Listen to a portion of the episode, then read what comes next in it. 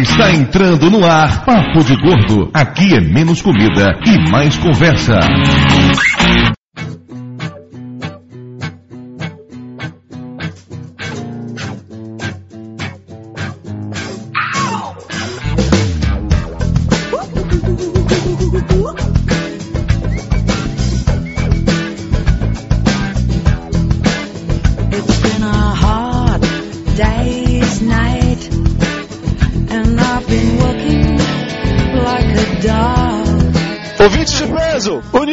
De Salvador aqui é Dudu Salles eu preciso de dias mais longos. De Salvador, aqui é Mayra e apesar de baiana, eu sou um workaholic. De Nova Iguaçu aqui é Lúcio e eu tô morrendo de sono. Aqui de São Paulo é Flávio e tem trampo atrasado pra cacete aqui na minha mesa. Aqui de São Paulo é Conrad e eu tô procurando emprego, pelo amor de Deus. Não, olhe pra mim. E aqui de São Paulo também, Carol Vinha Maru e também sou workaholic. Ah, que nojo que eu tenho de vocês, workaholics.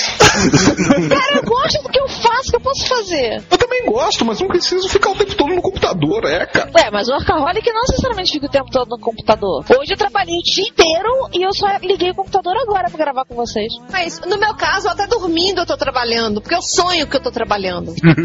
Ah, que medo que eu tenho de vocês. Essa altura campeonato, você já deve ter percebido que hoje o assunto é trabalho. Como o dia 1 de maio está chegando. Sério? Tá chegando? Tá chegando, é amanhã, inclusive. Primeiro de maio já é amanhã. Peraí, o que, que aconteceu com o 21 de abril?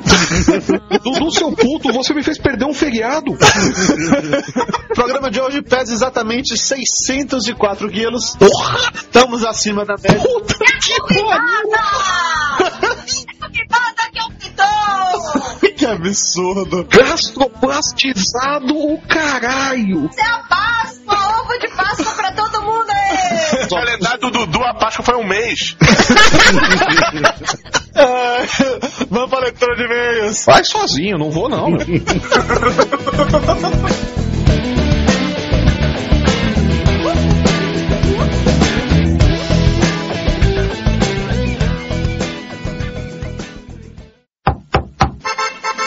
Dudu, chegou a carta. E não é cobrança.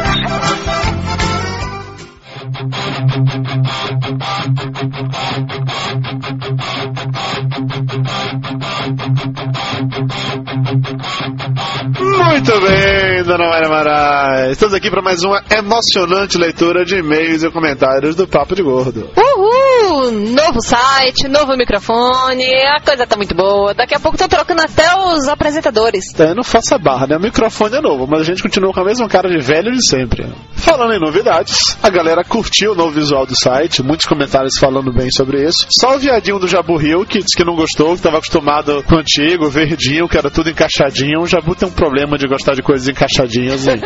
Enfim.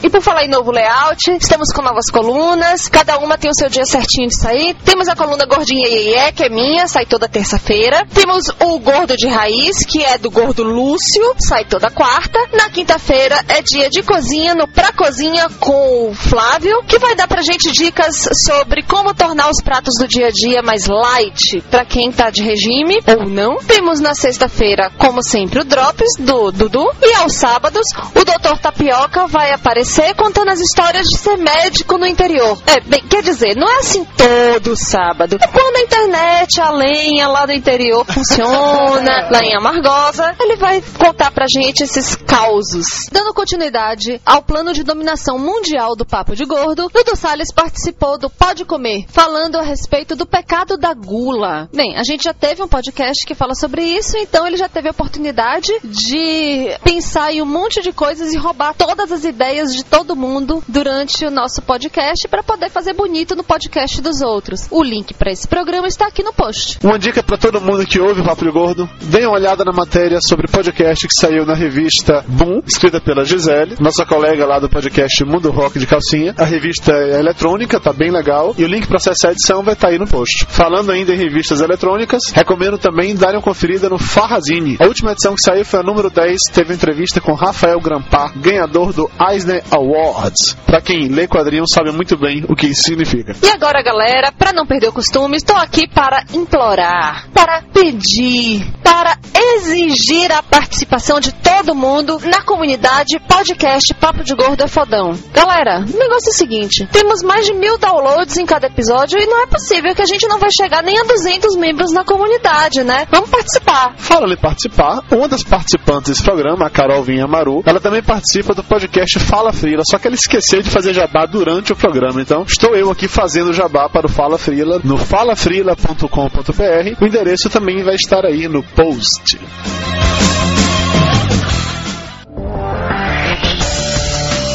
Vamos agora para os e-mails. Primeiro e-mail do Oktok, do podcast máquina do tempo.blog.br. Ele diz o seguinte: Sou ouvinte das antigas de vocês, mas só agora estou entrando em contato. É, eu sei, eu sou um gordo safado. Não só safado, Oktok, você também é um gordo preguiçoso. Gostei tanto do último programa que não podia deixar de mandar este e-mail para vocês. Desta vez para falar do filme Os Irmãos Cara de Pau. Ganho a vida como jornalista, mas também faço os bicos como músico amador e hoje faço um podcast de rock. E se sou apaixonado por música em geral, devo isso ao grande John Belushi. Eu tinha 5 anos de idade quando meu pai me levou para ver este filme no cinema e fiquei tão maravilhado com os números musicais que ao sair da sala enchi o saco do meu velho falando: Pai, eu quero aprender música, eu quero aprender a tocar instrumento musical. Na verdade, eu era pequeno demais para encontrar as palavras certas e dizer: Eu quero ser igual o John Belushi nesse filme quando crescer. Um gordo fez um grande peso na vida de muita gente por aí. Cara, eu também adoro esse filme. O Flávio adora esse filme e ficou altamente emputecido porque não participou da gravação só pra falar dos irmãos Cara de Pau. John Belushi sempre, viva os Blues Brothers.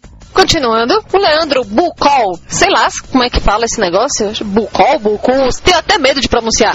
Enfim, lendo o e-mail, ótimo papo de gordos no cinema. Pena que ficou muito marcado pelo Jack Black. Outros gordos no cinema, como o Seth Rogen, Philip Seymour Hoffman, James Gandolfini, George Garcia, ele cita um monte de gordos, mas a gente ficou só nesses três, porque como a gente falou lá no post, respondendo os comentários de vocês, era a primeira trinca, mas depois a gente vai falar de outros gordos em várias áreas da vida. Calma, gente, vamos ampliar essa lista. Próximo e-mail é do Vinícius Passos, do semgrana.wordpress.com. Ele diz o seguinte: Quanto à bela piada de Dona Mayra a respeito de gordos em filmes de ação, recomendo expressamente que todos procurem no YouTube por qualquer vídeo do ator Sammo Hung, que creio eu ser o gordo mais rápido e ágil do mundo. Ele foi visto em filmes como Operação Dragão Gordo e na série Um Policial da Pesada. É inacreditável o que o cara faz sendo daquele tamanho. Eu vi os vídeos do Sammo Hung e realmente o cara manda bem pacas. Eu fico imaginando quantos cabos de aço foram necessários para fazer aquilo tudo. Que absurdo. De repente o cara é só ágil, é bom. Vou colocar os vídeos do Sammo Hung aí no post pra vocês darem uma olhada também. Agora o e-mail da Bárbara. O e-mail dela emocionou muita gente. A gente guarda aqui no fundo do coração para mostrar pros nossos filhos quando eles vierem. Menos, Mayra, menos, bem menos. Lendo o e-mail dela, PH estava hilário e o Jurandir, escolhendo justamente esse podcast para falar mal dos gordos, mesmo que ironicamente, me fez rir a beça. Senti falta do mau humor do Flávio. A gente também sentiu, acredite. Eu adoro as participações do Conrad, porque ele geralmente fala tão pouco, mas quando fala, sempre me faz rir. O Lúcio também dispensa comentários, já que sempre proporciona alguns dos melhores momentos do programa. A Mayra, eu, na minha opinião, a melhor podcaster feminina da podosfera. É! Menos, Mayra, bem menos, Mayra, assim, bem menos. Ó, ela adora a minha voz, tá? É por isso que eu não tenho de viver com ela falando a vida o tempo todo, é por isso. E os comentários espirituosos, tá vendo só? Pessoa brilhante. Eles não sabem que todas as suas piadas ficam mais engraçadas na edição, depois que eu coloco risadas, né?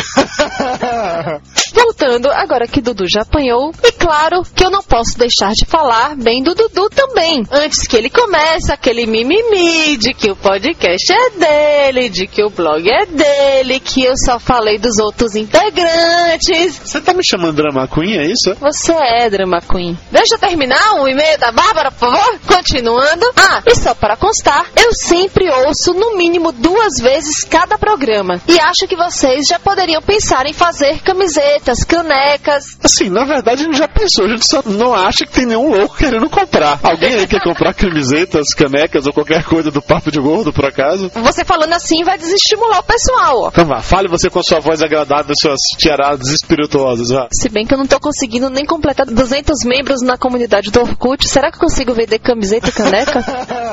Depois desse momento jabá não intencional, vamos primeiro de voz do Danilo Cohen.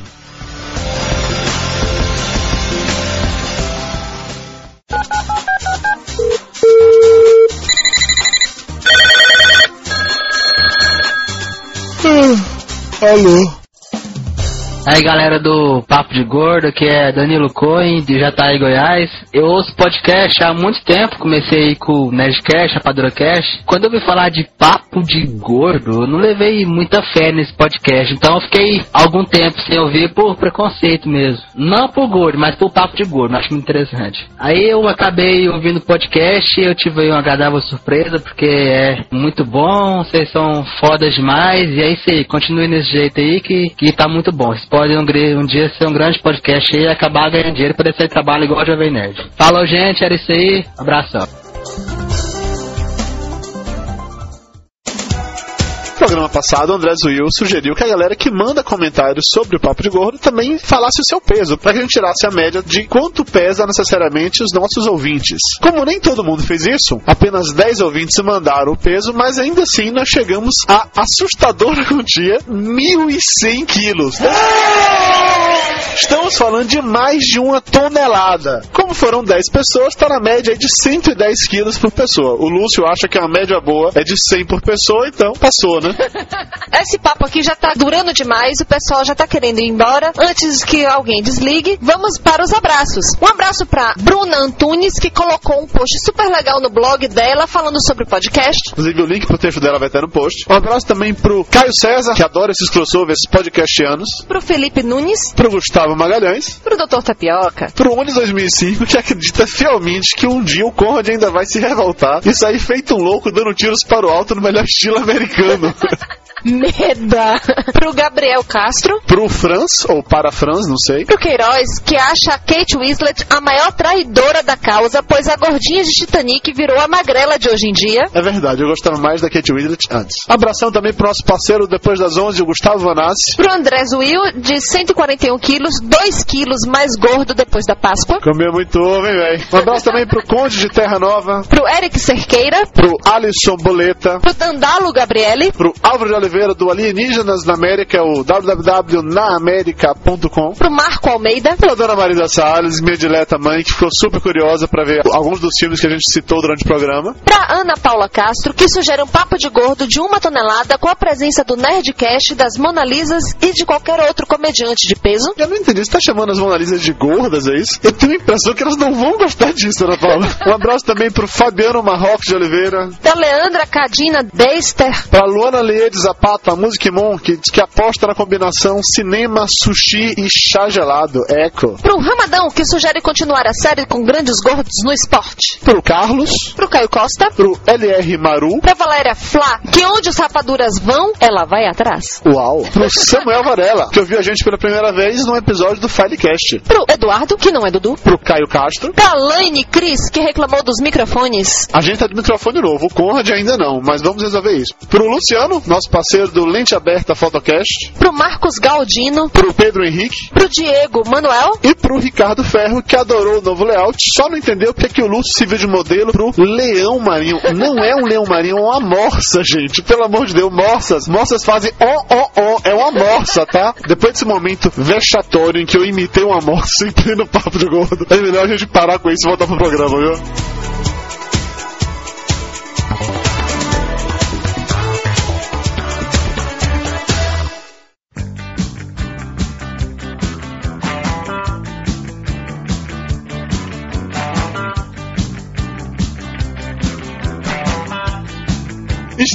Volta e vamos direto para o momento cultural com o tio Lúcio. Ah, mas é mal! Uhul! O tio Lúcio tá vivo? Tenho tanta pena de você, Dudu, pra editar essa porra toda. pra você ver que eu sofro. Vai, Lúcio, momento cultural, bora. o trabalho? O trabalho. Trabalho dignifica o homem, hein? Não posso. Não, não, agora, agora o Lúcio vai, vai dizer que ele pesquisou na Wikipédia quando foi impintado o trabalho. Não, na verdade, eu botei no Google, mas cara, que eu tô com tanto sono que eu não tive tempo de fazer o negócio troço cultural aí que eu esqueci o nome do que é. É. É, você chama normalmente de momento cultural, viu? Isso, momento cultural. Ah, o homem ganha o pão com o sol do rosto. Ah, ok, esse foi o momento cultural do. O primeiro trabalho foi Adão, foi, sei lá, foi Fadão, né, que ganhou o pão com o sol do rosto. Adão fez o quê, rapaz? Se a mulher ia parir com o homem ia ganhar o pão com o sol do rosto, que era isso. Mas não importa, vamos lá, o negócio é o seguinte. Eu não tô dormindo há quase 48 horas, porque meu sobrinho resolveu nascer de madrugada, cara. Daqui a 18 anos, quando tu ouvir esse programa, tu vai saber que tu me fez sofrer. Nem completou um dia de vida, já tá. Já tá, tá levando a culpa, né? Exatamente. Bora, Lúcio, adianta, adianta, adianta, bora. Ah, desculpa. Então, na sociedade primitiva, o pessoal só trabalhava pra si mesmo. Sério? Eles iam caçar, iam plantar, essas coisas todas, então É faziam- todo mundo freelancer. Todo mundo freelancer foi genial. A inveja do Conrad é uma merda. Não, o freelancer começou depois, quando começou o regime da escravidão. A pessoa começou a trabalhar sem ganhar porcaria nenhuma e sofrendo pra cacete. Naquele tempo eles eram chamados de escravos, depois passaram a ser chamados de freelancer. Exatamente. Eu pensei que esses eram os estagiários, cara. Não, o estagiário tá um pouquinho Abaixo. Não, o estagiário tá um pouquinho abaixo. Pera aí, cara. Quem tá um pouquinho acima é a tia do cafezinho. Mas realmente, olha, estagiário, ele não é gente, é subespécie. Aí hoje eu tava procurando alguns alunos meus que queriam estágio, porque uma amiga minha perguntou se tinha alguém pra indicar pra estágio de atendimento. Aí eu cheguei lá na faculdade e perguntei, e aí, alguém tá afim de estagiar na agência? Ah, em que área? Em atendimento. Mas atendimento o quê? Pra atender telefone? Falei, olha, também, porque é estagiário, tem telefone, serve café, limpa privada, faz tudo que mandar, sacou? Porque estagiário tem mais é que se fuder, não há nenhuma dúvida quanto a isso. Ah, você fala isso pros seus alunos. Claro que falei isso, realidade nua e crua pra todo mundo. Eles voltam pra aula seguinte? Eles não têm opção. Bom, mas como eu estava dizendo, tô tomando um café aqui pra ver se eu acordo. Toma do- dois ou três, Lúcio. Um você bebe, o outro você joga na cara. O que você jogar na cara não resolver, você pega o terceiro e joga no saco. E aí com certeza você vai ficar curado. Ou pelo menos vai ficar queimadinho. Meu Deus do céu. Vamos lá. O homem na sociedade primitiva começou a trabalhar por si mesmo, buscando comida, caçando, é, as mulheres fazendo Tá a... pesquisando essa porra agora, né? Fala a verdade. Tô, tô, tô. Aí, Lúcio, faz o seguinte, ó, ao invés de você ficar inventando essa história toda aí, a Carol acabou de mandar um link da profissão mais antiga do mundo, é bem mais antiga do que o povo diz. Clique aí leia isso pra gente, vá. Vamos lá, vamos lá. Ah, Chimpanzés trocam comida por sexo, sugere estudo. Não, mas a profissão mais antiga do mundo não é prostituta, é, é o filho lá que trabalhava de graça, pegava lá a maçãzinha, foi expulso do paraíso, aí Que a um... diferença disso pra prostituta é qual? o prostituto ganha bem. Ah, tem razão. Ele sabe o que tá ganhando pela fudida. Pensei que ia falar que, que tava relacionado ao prazer, né? É, porque diz aqui que prostituta pode até ter prazer. O Frila não. Exatamente isso. O prostituta até pode conseguir prazer de vez em quando. O Frila não vai conseguir. O momento cultural do tio Lúcio foi cortado porque o tio Lúcio não fez o momento cultural. Tá muito, tá muito trabalho.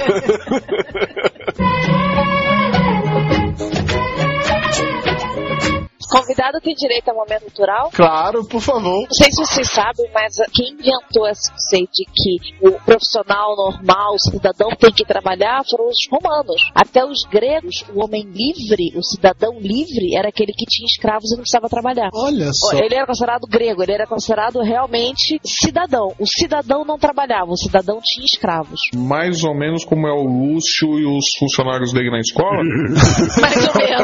Ah, tá. É, os romanos ainda mantiveram isso durante um tempo. Os romanos Já- tinham alguma decência, ainda né, tinha uma diferente do Lúcio. decência. Aí lá pro século III, com o cristianismo, que começou essa história de que todos são iguais, inclusive os escravos, logo todos têm que trabalhar. Ou seja, de novo a culpa é da Igreja Católica. De novo, a culpa é da Igreja Católica. Eu falo, ninguém acredita em mim, o pessoal reclama comigo, diz que eu sou preconceituoso. Eu mandaria uma carta pro Vaticano protestando oficialmente.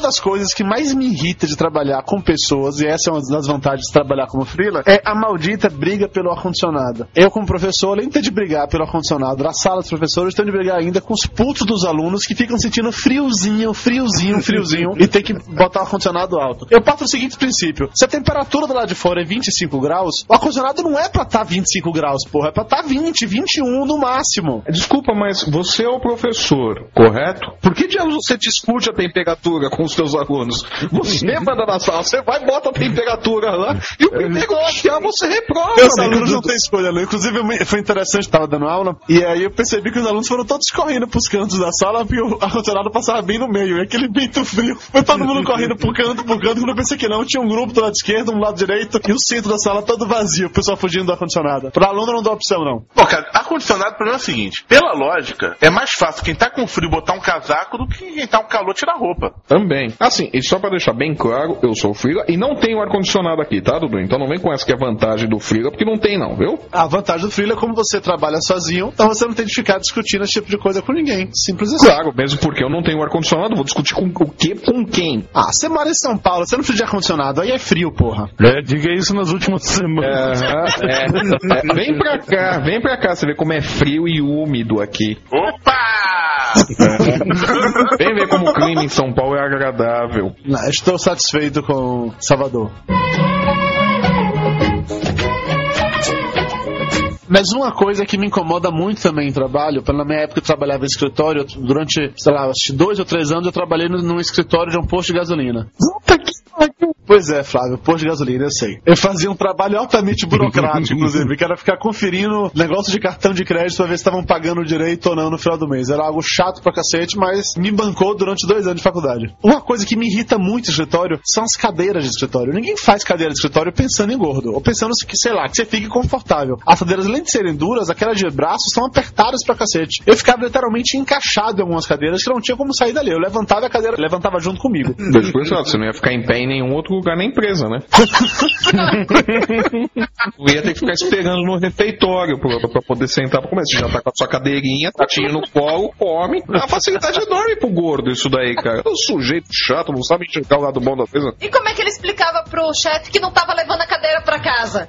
Ah, cara, era só uma conversinha básica com o chefe, explicando. Não, eu tô levando, mas amanhã ela volta. Depois de uma semana o chefe acostuma. E na hora de ir no banheiro? Faz um buraco embaixo assim. Você imagina esse com o sujeito com a furadeira embaixo. né? O Dudu sentado na cadeirinha, né? E o Dudu falando, olha, eu acho que já terminou o assento, viu? Você pode Não, sério, vocês nunca quebraram uma cadeira de escritório? Não, não Mesmo por eu causa de peso. Eu já quebrei cadeira de plástico, já quebrei cadeira de madeira e já quebrei cadeira de metal. Cadeira de escritório eu não escritório quebrei por causa de peso. Quebrei por outros motivos, mas... É isso, eu já quebrei por outros motivos. Porque eu fico deslizando com as rodinhas de um lado pro outro, porque eu sento com as pernas cruzadas, e aí acaba me pendurando pra trás também, aí ela quebra o encosto, mas. Exatamente, ó, é o mesmo cara. Eu tenho mania de... É uma criança essa menina, é uma Ah, criança. então vocês querem me dizer que se vocês pesassem 50 quilos, por exemplo, fizessem isso tudo, a cadeira ia quebrar do mesmo jeito?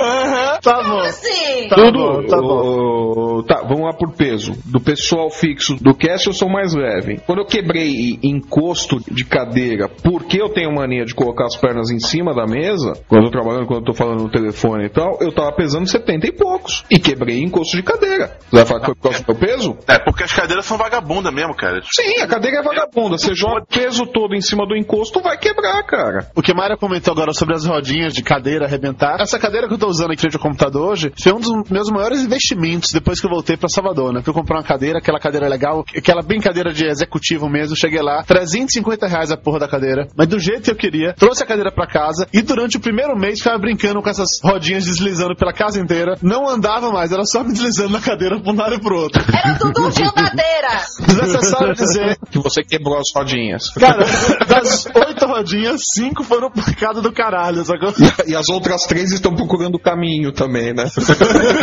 e aí eu sei que eu rodei Salvador inteiro procurando rodinhas pra essa cadeira. E não achei nenhum lugar que vendesse só as rodinhas. Não tinha nenhum lugar pra você comprar rodinha? Não tinha nenhum lugar, perdi as rodinhas. Você pegou sem rodinha, Dudu? Eu, eu sei que tem uma eu rua perdi, aí eu perto da perdi sua minha rodinha. A minha rodinha foi pra casa do caralho. Exatamente, eu tava indo pra casa do caralho. Abre a rodinha, abre a rodinha, meu amor.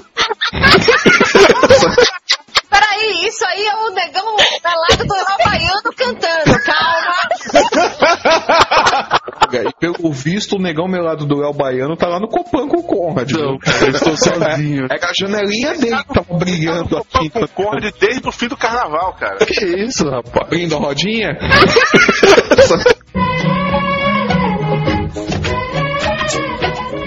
mas vamos lá, nó- nós estávamos falando da rodinha do Dudu. Pra encurtar a história, tive na mesma loja comprei a cadeira e comprar um novo pé pra cadeira que veio com um conjunto de rodinhas todas pra ter uma rodinha nova, sacou? Eu troquei o pé da cadeira inteiro e as três rodinhas que sobraram eu deixei guardado aqui caso fosse necessárias. Ah, caso você perca a rodinha de novo, você tem uma de reserva.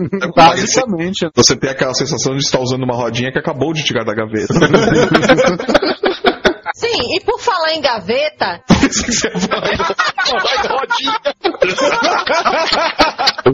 por falar em gaveta, se tem uma coisa que me irrita, é o seguinte: eu sempre tive comida na minha gaveta do escritório. Antes da cirurgia, eram coisas mais heavy metal. Tipo coxinha.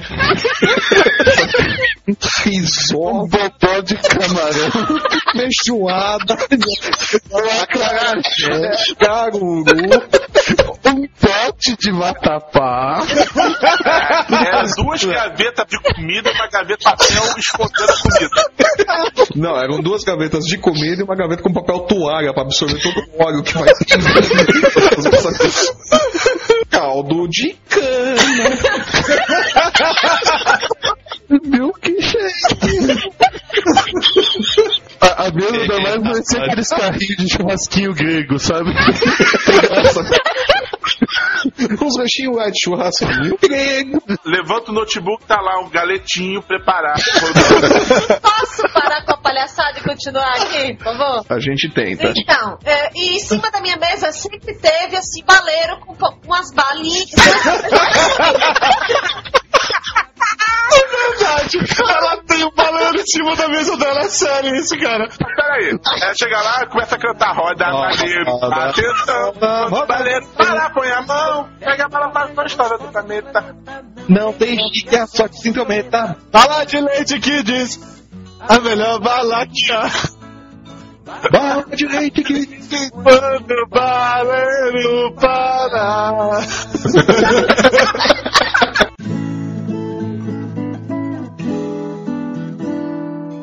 Olha só. Olha só, e olhe não pra ver. E preste atenção, viu? Eu tô terminando a história ainda. Eles não sabem o que, que aconteceu com o baleiro. Qual foi o triste destino dele? Eu não sei que eles vão zoar até o final, mas eu vou insistir nessa história. Cruzada de Mayra pra contar a história do baleiro. Não, depois da Mayra, tudo edita isso tudo, deixa só uma história assim da puta. Não adianta, eu ainda regrava a minha parte. Olha só como o programa é feito. Segredos nunca revelados do Pampo de Gorda. Posso continuar? Não.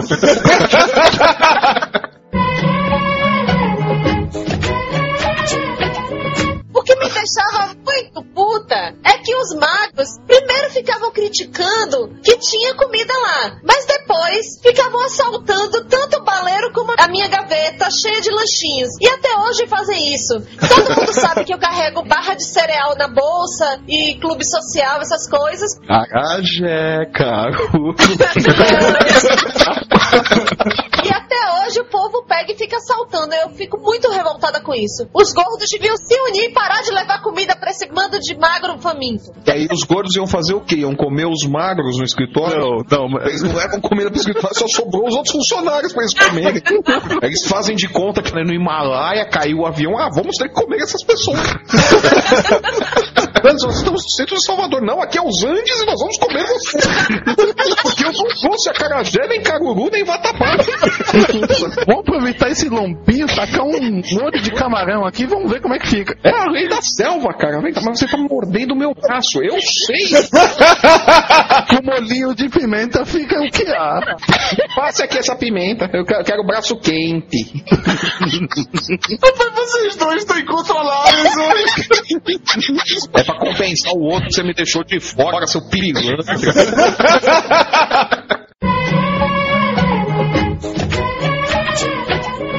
Não, o professor não tem mesa, o professor tem armário, que é uma grande vantagem. Né? Você que guarda coisa Você já armário tá cabe tem aquela TV de cachorro, né? Fica assando frango dentro. Exatamente. Não, o pessoal chega lá no intervalo e fala assim: gente, alguém trouxe alguma coisa pra comer? E abre meu armário, como se eu fosse a única pessoa que pudesse levar alguma coisa pra comer. É, não, não tem nada pra comer hoje, fecha o armário de novo, né? Aí eu desenvolvi uma técnica lá no trabalho, que é o seguinte: como eu morava sozinha, eu sempre gostei de cozinhar, não dá pra você fazer um bolo em miniatura pra porção uma pessoa só. Então eu fazia o bolo, eu levava a minha parte e já levava pros outros também, né? Aqui tá a parte de vocês e aqui a minha parte ninguém toca, tá certo? É, Ela é sociável. Eu, quando levo comidas lá pro trabalho, algo assim, eu como escondido pra ninguém pedir. Ou então usa a técnica do Du de convencimento das pessoas não quererem. Ele cospe na comida e pronto. Não, eu não cuspo porra nenhuma. Eu apenas lambo o chocolate antes de oferecer pra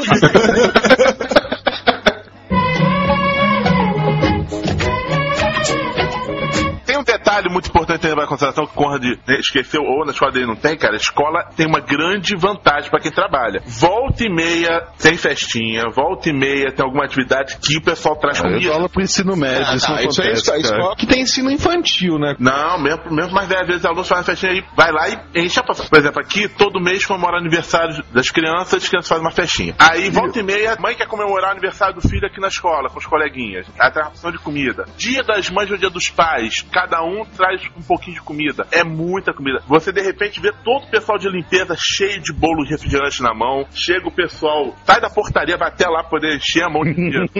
é uma maravilha. Muito bom. Mas isso acontece também nessas baixarias de aniversário dentro da empresa, né? Que sempre compram aquela torta, mas não compram a torta grande o suficiente pra todo mundo. E aí fica todo mundo comendo aqueles pedacinhos de nada, bem, bem fininhos, e sobra pro gordo o papel de lamber a bandeja.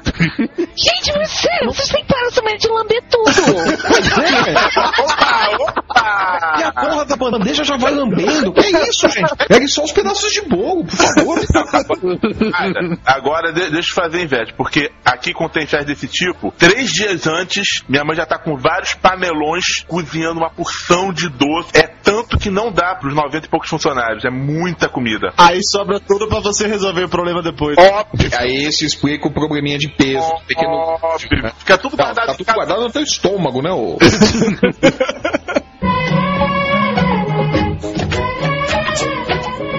Esse esquema de aniversário em trabalho, além de tudo, é um troço altamente constrangedor. Porque eu, quando eu trabalhei na, na Abril, era na Abril Jovem, era um andar inteiro, mas eu conhecia só o grupo da minha editoria realmente. Só quando tinha aniversário no andar inteiro, todo mundo era convidado, digamos assim, a participar. Você pagava um valor X, que seria a sua parte pelo bolo e refrigerante, que seja, você podia participar. Eu, no início, eu não tinha aquela cara de pau e só ia pros aniversários das pessoas- que eu conhecia mesmo. Até que chegou o meu aniversário veio aquele bando de gente que eu nunca tinha visto na minha vida e encheram a minha redação e tal, e comeram e beberam, aquela coisa assim de dar uns parabéns bem à distância, e depois disso eu perdi o pudor. Então qualquer aniversário não interessava de quem era. Às vezes eu começava a ir pro aniversário até no andar dos outros, sacou? Só pra filar o bolo.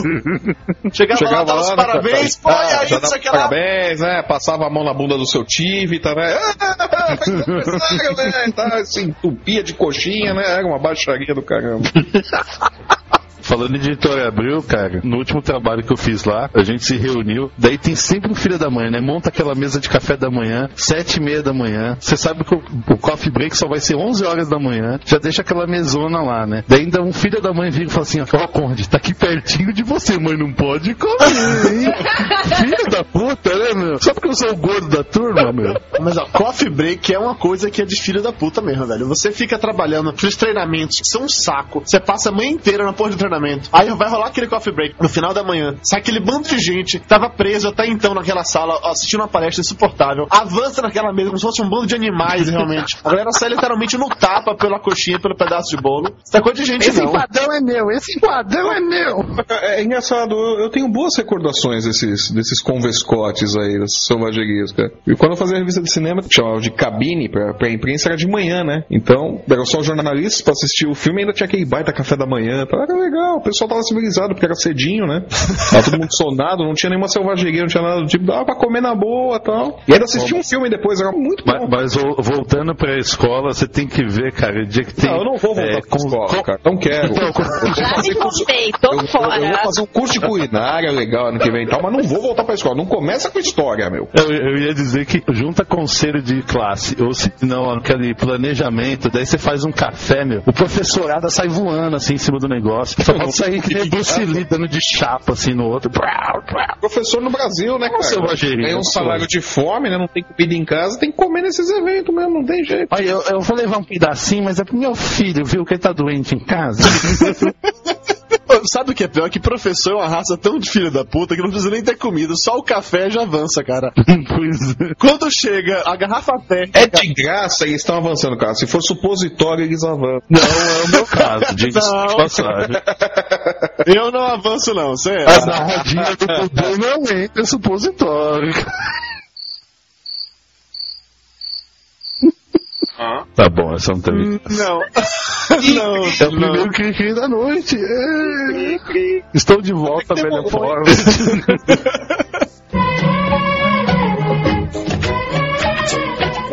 Enfim, como tá falando, professor é uma raça tão de filho da puta, não precisa nem ter comida pra ele avançar, não. Quando tá na sala dos professores, chega a menina do cafezinho, trazendo a garrafa térmica com café, cara, é aquela fila assim na mesa, todo mundo pra pegar café. E aquele pessoal não bota, sei lá, dois dedinhos de café, não. Vem com um copo cheio de café, transbordando, sacou? Quem chega primeiro toma café, quem chegou depois já era. Redação de jornal é a mesma coisa. Eu acho que a hora do cafezinho é uma hora sagrada, não tem jeito. Eu sou viciadaça em café, eu sou meio traidora da causa, assim, do ouvinte de peso, mas porque eu não gosto dessas comidas, eu não gosto de coxinha da tia, eu não gosto de bolo, eu não gosto de nada disso.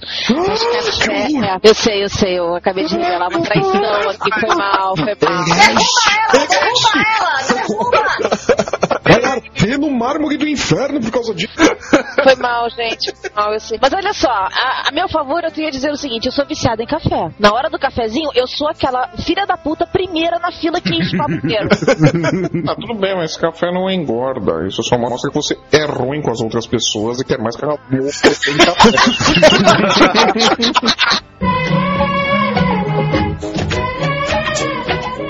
Até a segunda vertente do cafezinho, porque estão falando do cafezinho que, que vem na garrafinha bonita que vamos tomar. Mas eu já estagiei no lugar que era a cafeteira. É, A ordem era pra o último que tomasse botar pra preparar o café de novo. Mas sempre tinha um que bebia o restinho e não colocava porcaria do café de novo pra funcionar. Chegava a pessoa lá pra tomar e não tinha porcaria nenhuma. Ah, meu- sem café, mas isso cara, daí- paredão, isso é brabo. Ficar Mas isso aí café- é aquele negócio, gente. É é aquela velha situação do sempre tem um filho da puta. Que nem aquela piadinha. Não importa onde você esteja, sempre vai ter um filho da puta. É o desenho da Arca de Noé, tem um pica-pau do lado de fora.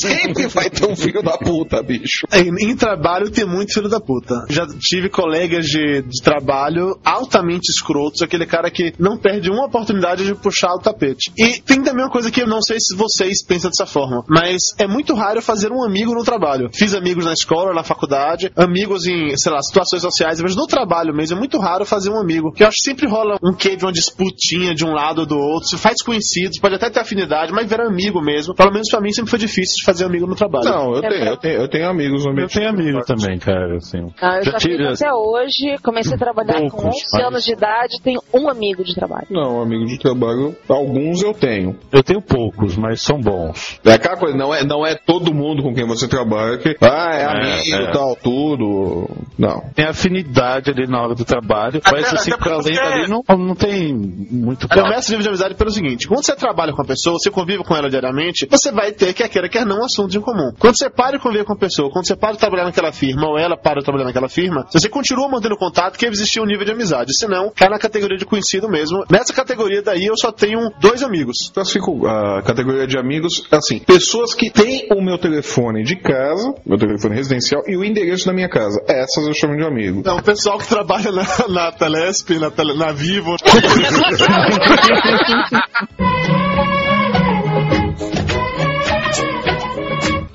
concordo contigo, Dudu. Assim, é, pra mim, amigo é aquele que sobrevive ao emprego, sobrevive ao trabalho e, se- e perdura depois disso. E aí, nesse nível, eu só fiz um amigo até hoje, em trabalho. E o pessoal tem dificuldade de ter amigo, trabalho, cada um tem um conceito de amizade diferente. Agora, ser chefe tem suas vantagens e suas desvantagens. Uma das desvantagens é nesse aspecto de amizade. Porque normalmente quem tá como chefe, o cargo de chefia, tá avaliando as pessoas, às vezes você tem que avaliar friamente uma pessoa de quem você gosta. E às vezes até você tem que chegar ao extremo de eventualmente demitir uma pessoa de quem você gosta. E aí mesmo é uma prova da, pra ver se a pessoa é amigo ou não, de continuar com a amizade, entendendo que aquilo ali era uma coisa desconectada do pessoal. O meu, É se demitiu o cara, você queria que ele seja seu amigo. Não, mas.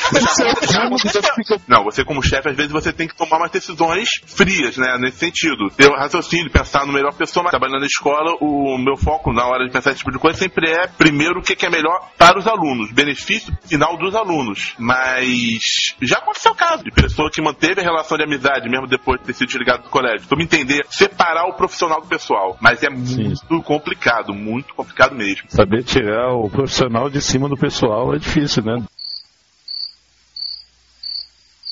Nossa senhora. Essa também foi mais um momento Conrad, né? É, mais um. Mais um. Falando sobre essa história de amigo no trabalho e tudo mais, eu acho que é muito mais fácil você ter uma relação de amizade com pessoas que não trabalham no mesmo setor que você. Porque, inevitavelmente, dentro do mesmo setor ou da mesma área, vamos dizer assim, sempre rola, não não digo uma rivalidade, mas até mesmo uma disputa saudável. Por outro lado, se você conversa com pessoas de outros setores, é bacana porque você pode trocar experiências, você pode até descobrir coisas novas ali dentro da empresa. E eu tenho amigos que eu levei de trabalhos por onde eu passei que são de realmente outros mundos e outros setores que eu trabalhei. Por exemplo, eu fui madrinha do casamento de uma técnica em mineração. Imagina, e eu da área de comunicação. E nós somos muito amigas até hoje. É, já começou mal, cara não tem amiga mulher, já começa daí. Isso é um problema pra mim, sério. Assim, é- eu tenho uma dificuldade muito grande. Eu sou workaholic, eu sou hiperprodutiva e sou extremamente competitiva. Ou seja, no ambiente de trabalho eu sou o demônio.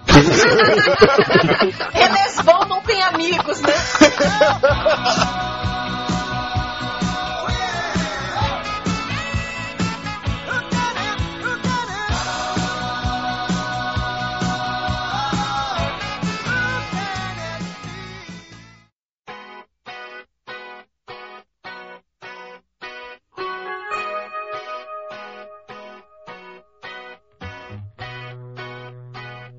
Gente, e quando chega a outro extremo, não só a amizade no escritório, mas também um relacionamento amoroso.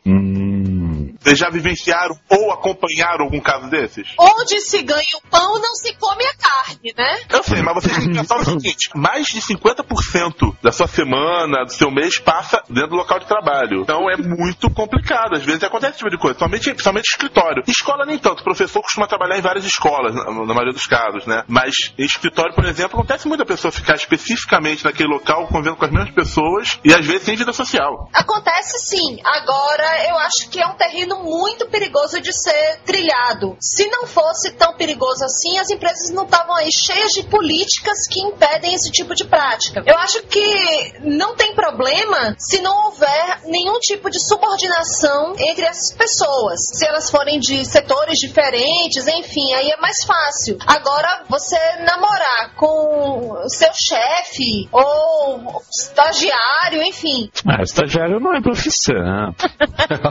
Olha o papo estagiário aí falando. Inevitavelmente, as outras pessoas da equipe vão achar que você está privilegiando de alguma maneira, mesmo que você não esteja, ou então você vai acabar desgambando pro outro lado. Você maltratar essa pessoa exatamente para provar para todo mundo que você não está privilegiando. É. Pô. Que silêncio. Mayra cortou o clima. né? Eu tava achando que o Flávio ia começar a falar de fazer besteira em cima da mesa, vir o Corte fazer uma piada infame. Não, cara, depois da, depois da bronca que a Mayra deu, eu não, meu.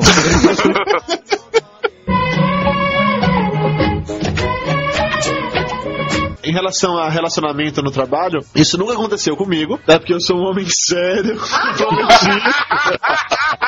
Tipo. Ah, então, ah, quer dizer, Lúcio falou mais cedo em relação a professor, que não é tão fácil assim, porque trabalha em várias escolas e tal, é verdade. Professor com professor é até mais raro. Agora, professor com aluna rola e rola muito. Não fui eu, não fui eu. Pera que o Mário tá batendo, não é comigo. Eu comecei falando que não é comigo, entendeu? Pois é, seu primeiro erro foi esse. Você começa falando que não é você, você já tá admitindo culpa. Conheço casos, tanto na época que ensinei em escola quanto na época que ensinei em faculdade, que rolava isso de professor pegar aluna, ou de professora pegar aluno, ou de professor pegar aluno, entendeu? Sem nenhum tipo de preconceito. E rolaram um caso em que o professor acabou sendo demitido depois, porque essa história chegou aos ouvidos da direção e a direção teve que tomar uma atitude para evitar qualquer tipo de favorecimento do professor por parte do aluno. Ah, mas eu trabalho há nove anos dando aula, cara. Nunca rolou e nunca teve clima pra rolar também. Mas você ensina pra que faixa etária? Ensino ensino médio também, cara. Que tem lá essas também- coisas. é- Acontece. Essas coisas, essas coisas eu considero como mulheres, não é isso, Gord? É, essas, Essas coisas acontecem, mas não Isso é tão acontecem. raro na minha vida que quase um. Essa vivência em escola tem esse detalhe. É mais complicado. Por exemplo, faculdade, eu, eu não sei, não tive uma vivência grande de faculdade, mas em escola é complicado até porque 90% dos estudantes, mesmo ensino médio, são menores de idade. Rola várias questões desse tipo, então é uma, questão de moralidade. Uma coisa escondida já denota que tem alguma coisa muito errada naquilo. O problema é na forma como a pessoa percebe aquilo ou algo do gênero. Em escola, eu concordo com você que é mais complicado, mas eu ensinei em escola pública, no interior, no turno da noite, e a realidade é bem diferente. Ah, não, claro, claro, deixa eu explicar. Eu tô me referindo, obviamente, não à educação de jovens adultos, ou a pessoa que tá. Eu tô falando daqueles parâmetros de idade normais, da escola privada ou turno diurno vespertino de escola pública. Obviamente, horário noturno tem outra faixa etária, é diferente. Pode até rolar coisas sérias, sem problema nenhum. Eu tenho um professor aqui que casou com uma aluna, eles começaram a se relacionar depois dela ter se formado, coisa e tal, e são casados até hoje. Não é uma coisa que é impossível de acontecer, mas com estudantes menores de idade, isso já é uma coisa muito mais séria. Já li nos jornais histórias escabrosas. Alguém aqui já namorou, ficou com alguém com quem trabalhava? Não. Não. Bom, eu não sou parâmetro porque eu não fico com ninguém. Né?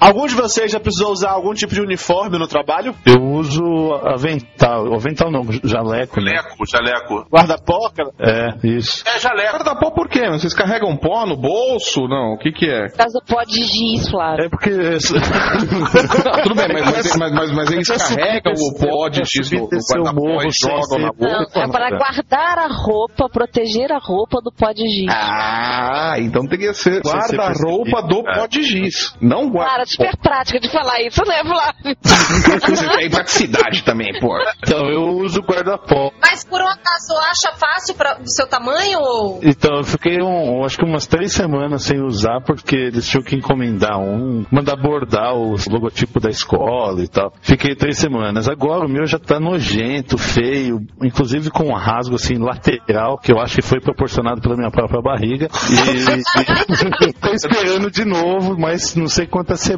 para conseguir vir outro. Eu trabalhei mais ou menos uns sete anos na área de mineração e tinha que usar uniforme durante todo esse tempo. E pra mim é- sempre foi muito complicado. Em uma empresa não tinha uniforme feminino que desse em mim, então eu tinha que usar uniforme masculino. Então eu trabalhei três anos e meio assim usando uniforme de peão mesmo. E na outra empresa em que eu fui já tinha uniforme feminino pro meu tamanho, uma vez que eu já tinha feito cirurgia de redução de estômago, mas eu pude acompanhar o drama de um colega de trabalho cujo apelido era Tonelada, só pra você ter uma ideia. Pensa no O tamanho da criança, né? Nossa, mãe. Ele ficou quatro meses esperando o uniforme dele e era complicado, porque a pessoa se sente realmente discriminada nessa situação, né? Quando eu ensinava na escola, a gente fez uma vez, todos os professores se juntaram pra gente fazer umas camisetas escrito Colégio Pedro Calmon, professor. O problema de ser professor, a gente fica gastando nossa roupa no dia a dia, não tem uma roupa de trabalho realmente. Encomendamos várias camisas, teve de encomendar numa costureira as camisas, pelo menos as minhas camisas vieram sob medida. Levei minha camisa lá, tiraram as minhas medidas, todo mundo pegou aquelas camisas Ering e básica, só que a minha teve que ser costurada pra depois ser pintada. O, o engraçado foi o seguinte, como tinham feito o que chama o silk screen baseado na camisa de uma pessoa comum, né? Pra todo mundo, o nome, a marca ocupava a camisa inteira, o peito inteiro. Pra mim, parecia, sei lá, um escudo pequenininho, sabe?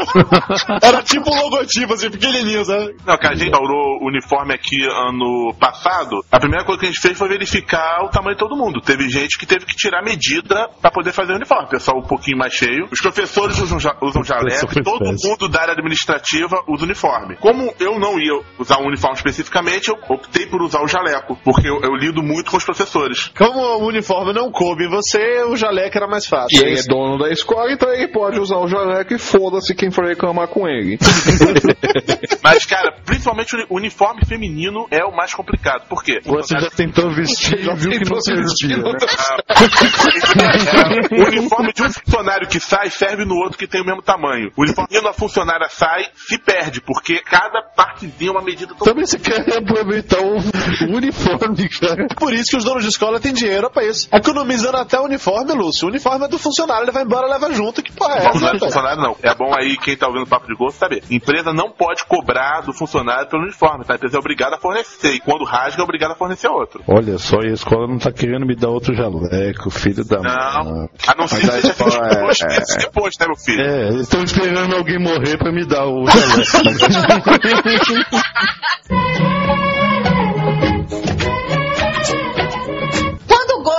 comer no refeitório da empresa, é outro problema. Porque o que acontece? Os colegas ficam de olho no gordo. Claro que o magrinho que vai lá e pega aquele bandejão e acaba com todas as fronteiras e transforma numa montanha que dá pra se esconder atrás, não tem problema. Agora o gordo pegou uma folhinha de alface a mais ou fundou dentro da feijoada, tá todo mundo olhando. Já fui num bandejão também uma vez, mas não. Nunca tive Eu, eu me, le- eu Eu me lembro que era lá. funcionário, por sinal. Eu enchi o prato, fica andando, não ia voltar lá mesmo outro dia.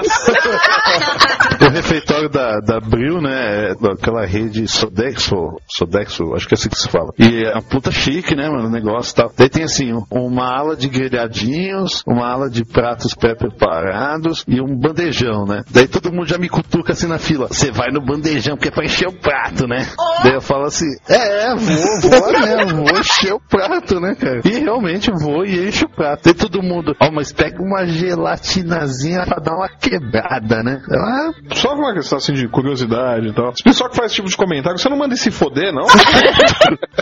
Porque o inverso também é verdadeiro, porque é, eu tive um problema muito sério de obesidade, obesidade mesmo, braba, só que não por problemas alimentares, e sim por um problema endócrino.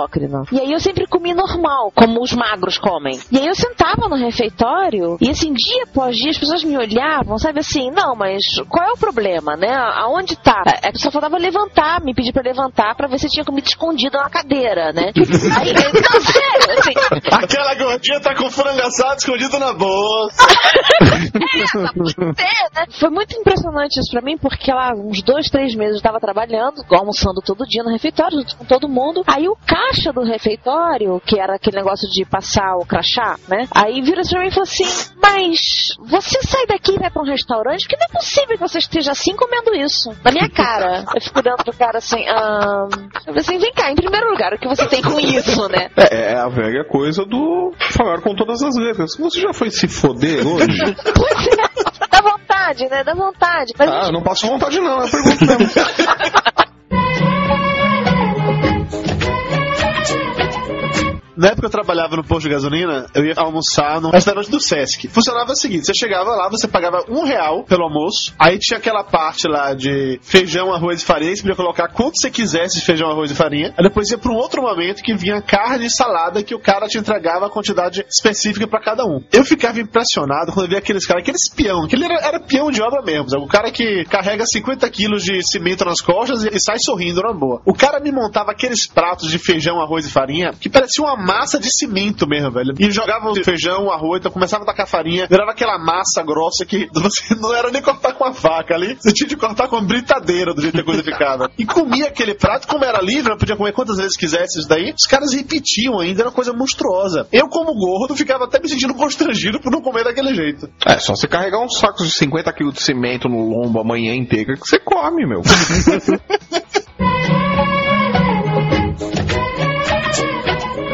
Vocês acham que tem alguma profissão que não combina com gordo e que gordo não pode ir essa profissão de maneira nenhuma? Carteiro e lixeiro. Carteiro e lixeiro é complicado. É, concordo. Não, é que parte da prova de seleção a corrida é de 100 metros. Pra ser carteiro e pra ser lixeiro tem que sobreviver a uma corrida de 100 metros. Sobreviver. Corre na linha amarela aí, fugindo das balas perdidas. Não, cara, tu já correu 100 metros? Não dá não, cara. Termina com aquela dor no fígado. A famosa dor de viado, né? Aquela que você põe a mão assim do lado e fica. Outra profissão que não combina, garçom. Porque quando for servir, já acabou a comida, né? Eu já vi muito garçom. Normalmente, os chefes dos garçons é um coroa gordo. Muito garçom gordo, principalmente em bar. Garçom gordo tem bastante, cara, mas o, o sujeito passa cada apuro pra andar no meio de mesa ali com a barriga. É Ah, foda. não, cara, gordo consegue passar no meio de multidão muito melhor que magro. Vai, vai na porrada, né? É anatômico, cara. A barriga serve como uma espécie de anteparo que vai passando no meio das pessoas com facilidade. Então o garçom gordo é.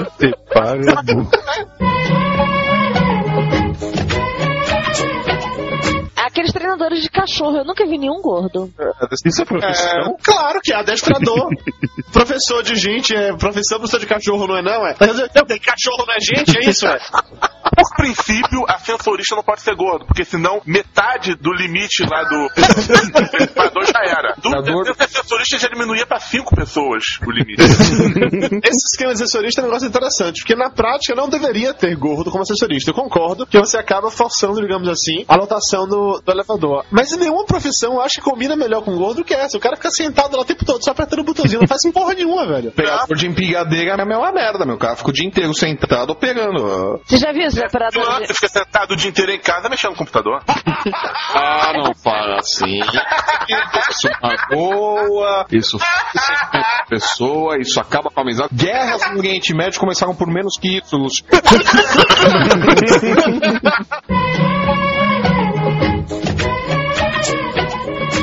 Outra profissão que é complicada pra gordo também é taxista. Tem muito taxista gordo, mas é terrível, cara. Aquele cara enorme do, do lado, você vai pegar o táxi, eu já sou gordo. Aí quando eu sento num táxi, o, o motorista também é gordo. Tem aquela briga por espaço, pelo braço ali no meio, ó. Mas não, é- mas tem uma vantagem. Motorista de táxi gordo, você vai ter certeza que o ar-condicionado tá ligado. É verdade.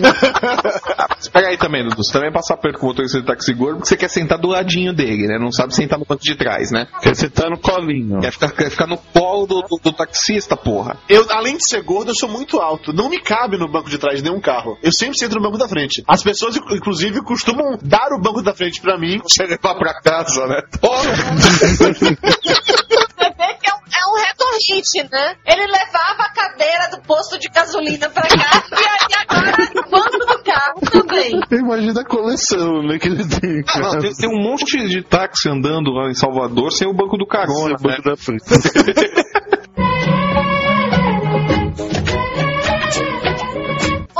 profissão que não combina com gordo, pelo que a gente pode ver na televisão, é apresentador, né? Ué, falar. Jô Soares, Faustão é a cota. Gilberto Barros. Não, não, peraí, peraí, peraí, peraí, gente. Quais são os apresentadores magros que tem na TV? Luciano Huck. E. Água a tareba que compensa. O que ele não tem de barriga, ele tem de nariz. Parando pra, pra ver aqui ó, agora. Aquele cara que apresenta o video show é gordo. O Faustão é gordo. O Jô Soares é gordo. O Ratinho é gordo. O Luciano do Falha é gordo. Ah, o Gil é Não, gordo. Não. Serginho Grosman é magro pra cacete. Você tem o é da minoria, você, tem o Luciano Huck e quem mais? O Zeca Camargo. O Zeca Ah, Camargo. Ah, isso não é apresentador, você é jornalista. Ó, a gente tem um ouvinte do Papo de Gordo, o Rick Miranda, que ele é jornalista, ele é repórter, jornalista, ou seja, ele faz matéria na televisão e ele é gordo. Vamos ver se eu cato algum vídeo no YouTube e coloco pra vocês verem. As novas televisões de plasma são mais larguinhas. Nossa senhora, Lúcio. Nossa, essa também foi podre, hein, Lúcio? Tá aprendendo, tá aprendendo. Bailarino! cara, bailarino gordo, nossa. Pô, cara, é contrassenso. Se o cara passa, sei lá, 6, 7 horas por dia treinando, ensaiando, se ele ficar gordo ainda, meu, pula na ponte, porque, cara. Sérgio Lourosa tentou ganhar a dança dos famosos. Não Pô, e, e ele dançava pra caralho, inclusive, o gordão lá, que canta pra. Próxima profissão: domador! Tomador é bom, cara. O leão não vai conseguir dar uma bocada no gordo. Ou os bichos só esperam, né? Vai entrar, vai entrar. Entrou! É!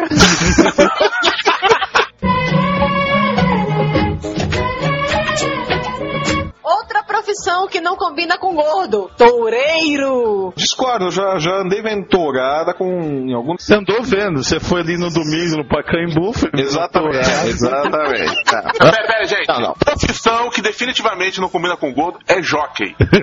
Nem gordo, nem alto, né? É. Tem que ser baixinho. Piloto de Fórmula 1! É, realmente, piloto de Fórmula 1 também não pode ser gordo. É verdade, é tão Mas- Mas você lembra do Nigel Mansell, cara? O Nigel Mansell era alto e gordo, cara. Você lembra do Alan Prost? O Alan Prost era um não, porra. O Nigel Mansell foi a exceção que confirma a regra, concordo. O Montoya também. Gordo não pode ser piloto de Fórmula 1. Montoya é gordo, porra.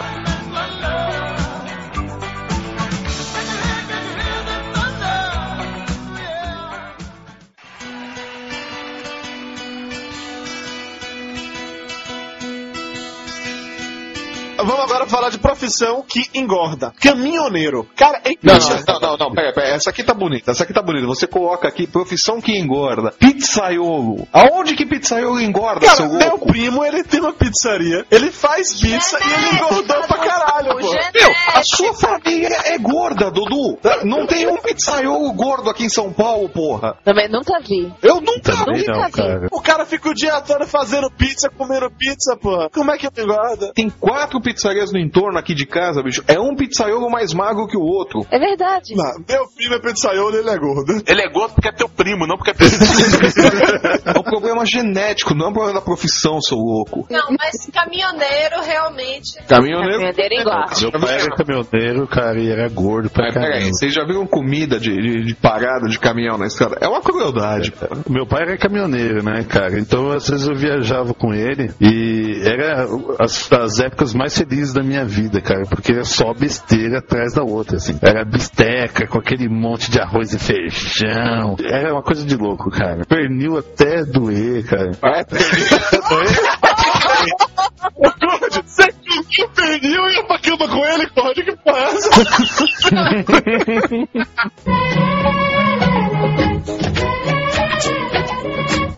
profissão que eu acho que engorda é político. É impressionante. Como pre- prefeito de uma certa cidade que o Lúcio mora, o cara foi líder estudantil, magrelo, acho que nunca comeu nada de bom na vida. Aí vira político, se elege pra alguma coisa, o pessoal começa a engordar, engordar, engordar. O que tem de político gordo é um negócio impressionante. Não que seja surpresa, né? Esse povo não trabalha.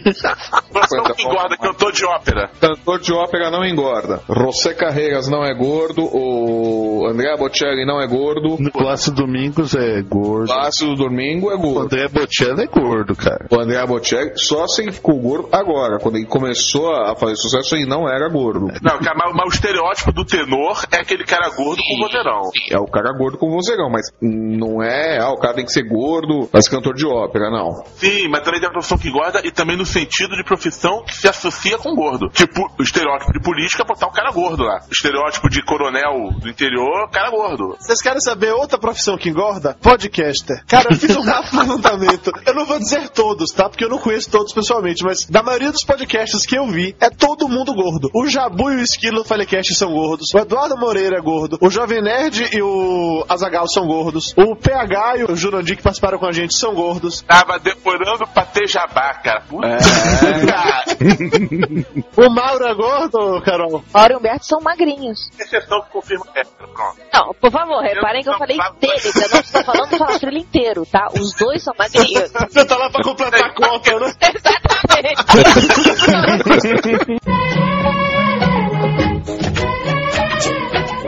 Como temos convidado, fazer uma finalização direito aqui, né? Carol, muito obrigada pela presença, muito obrigada pela participação no Papo de Gordo. Espero que você tenha se divertido. Eu sei que você riu mais do que falou, mas espero que você tenha se divertido. Dudu é sutil.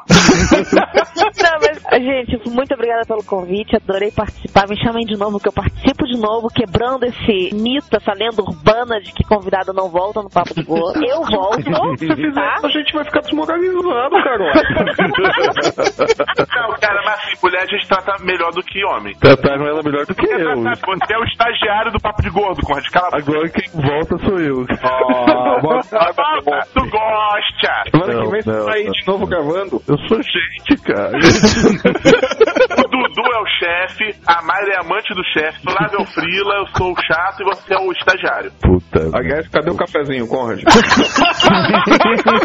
Carol, faça o seu jabá pra gente encerrar. Deixa só o link lá no, no blog, tá bom. Meu, ele é impr- impronunciável, cara. Meu nome foi feito pra não conseguir falar em podcast. então tá certo. Gente, valeu demais o convite, viu? Adorei mesmo. Valeu, brigadão. Foi divertido. Rendeu. Não sei como é que vai sair esse programa aqui, mas que rendeu. Ah, vai começar de novo. Ih, lá vem. Não, quando é pequeno, eu não sei como vou fazer, vou ter que fazer uma sessão de e-mails grande. Quando é grande, vou ter que fazer uma sessão de e-mails pequena. Porra, Dudu. É, de todo jeito, de todo jeito no final ele tá falando, ah, é porque eu vou me foder pra fazer isso, porque a próxima Não, cara gente, é um mas olha, sério, por favor, tenham pena do Dudu e respeitem muito o Dudu, porque, cara, vocês são muito zoneiros. Puxa saca. Caraca, Tá querendo ser efetivada. Quer ser efetivada. O Dudu gosta quando a gente faz esse É largar essa vida de freelancer quer ter carteira assinada, né, minha filha?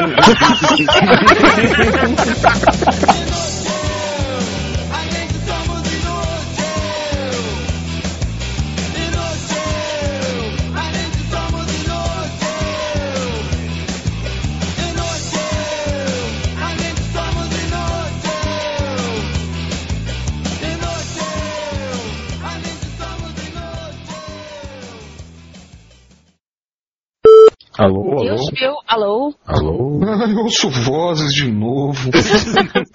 Essa Alguém fale consciência. comigo. não, eu não tenho isso. Conrad está resmungando alguma coisa. O Conrad está pe- pedindo atenção. A gente está te escutando, Conrad. Você tá nos ouvindo? A gente está discutindo, Conrad, mas estamos fingindo que não. Flávio, me xinga aí. cara, Oi, só pra saber se você tá aí. Conrad, vá pro inferno. Cadê? O viadinho do Conrad já. Tá reiniciando. O computador dele deve ter dado o mesmo piti que deu no meu agora há pouco. Ah, e tá discutindo a relação com a máquina dele também. Ah, é sempre na hora da gravação que vocês discutem relação com seus computadores, né? Normal, se não fosse assim não tinha graça. Ah, eu já disse que eu odeio todos vocês, né? Peraí, eu tô chegando agora, o que, que eu te fiz? Ah, não, não, mas o ódio é pra ser distribuído igualmente entre todos durante a gravação. Eu não faço discriminação, porque senão o pessoal fica ofendido, os convidados não se sentem tão queridos assim e tal. Aham. Eu quero o meu em doses homeopáticas, pode ser? Tá, daqui até o final do programa você vai estar odiando todos nós também. Isso. Tá bom, então. É, é, Lúcio, você sabe, você fala tanto de escola que as pessoas acham que você é professor. Todo mundo acha, cara. Impressionante. Esses dias vieram me perguntar no Twitter, quem é mais professor além de você e do Lúcio? Eu Falei, o Lúcio não é professor, aquele puta é dono de escola, é diferente, entendeu? É Ele não é professor. completamente diferente. Ele é o inimigo, cara. Ele Porra, apenas- valeu, hein? Lúcio, deixando claro, não é você que é o eu? inimigo, mas a sua posição que é o inimigo aí. Opa, opa, que essa é a minha posição, cara. Olha, Você tá reclamando da minha posição? Ai, Lúcio, você agora, o Conrad ficou doído, meu. A posição ficou doído e na hora minha. Vem cá, aqui cada é, tem dois de São Paulo, quem mais? Conrad é São Paulo, Flávio São Paulo, eu e Mayra no, em Salvador, Lúcio Nova Iguaçu e Carol em São Paulo. So- somos maioria, os paulistas são maioria. Pela primeira vez, pela primeira vez não é o Nordeste que é a maioria aqui. Sim, aí, Lúcio, pela primeira vez nós não vamos ficar excluídos da conversa. Tá falando de trabalho, tinha que ter mais paulista que baiano, né? É lógico. Então, Carol já sabe como é o esquema, todo mundo aqui preparado, ok, vamos lá. Pela ordem de novo, Dudu, Mayra, Lúcio, Flávio, Conrad e Carol. Os paulistas ficam juntos no final, né? Ouvintes paulistas, unimos! Aqui diz Salvador é Dudu Salles e hoje eu sou minoria. Papo de gordo vai ter cota logo logo nos caras. Foi só Flávio não participar de uma gravação, que ele volta todo engraçadinho depois, né? Porque É, pois é, né? Você deu um jeito de eu ficar sem conexão durante a gravação do especial de cinema, só porque eu sei que tem mais de cinema do que você, né, Dudu Salles? Eu subornei o pessoal da Jato pra cortar sua conexão no dia. Sim, isso não ficará impune, Eduardo Salles. Vai ser uma longa gravação, viu? Peraí, você tá se vingando de quem? Porque sou eu que tenho que ficar ouvindo aqui. Porque o Flávio gagueja demais. Porque o Ah, mas você vai falar que não é, você vai falar que não é divertido, ver entupido de café depois de 20 horas de edição com essa ladainha toda, andando pela sala de hobby e de sunguinha, reclamando, parecendo um Dustin Roth. Que visão de inferno, cara. Dudu, em algum momento você vai chamar a leitura de momento Eu tô cultural, tentando, né? vocês não param, porra! Mas desde quando você se acanhou por causa disso? Desde quando isso é um impedimento pra Tá você? bom, tá bom, tá bom. Cala a boca, porra, bora. Ó, respeito. Ó, a Carolina não precisa ouvir isso, por Ó, favor. respeito, ó, respeito. Roupa suja a gente lava em casa e longe dos convidados. Desculpa, tio Flávio, eu não posso tratar você mal não, que você não tem que fazer imagem pra mim, desculpa. Ah, não vou fazer porra nenhuma pra você. Vai esperar até amanhã por isso aí. Eu vou dormir quando terminar. Trabalho, cara. Convidado. Convidado. Porra! A Carol tentando falar e ninguém deixa. Professor Conrad, guarda-pó, é com hífen ou sem hífen? Guarda-pó, é com hífen, Doce Luiz. quê? Porque você poderia explicar pra gente, Doce Luiz?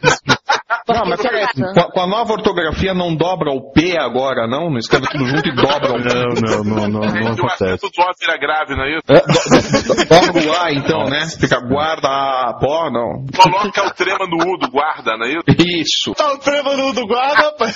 É porque são dois substantivos, né? Quem? O guarda e o trema?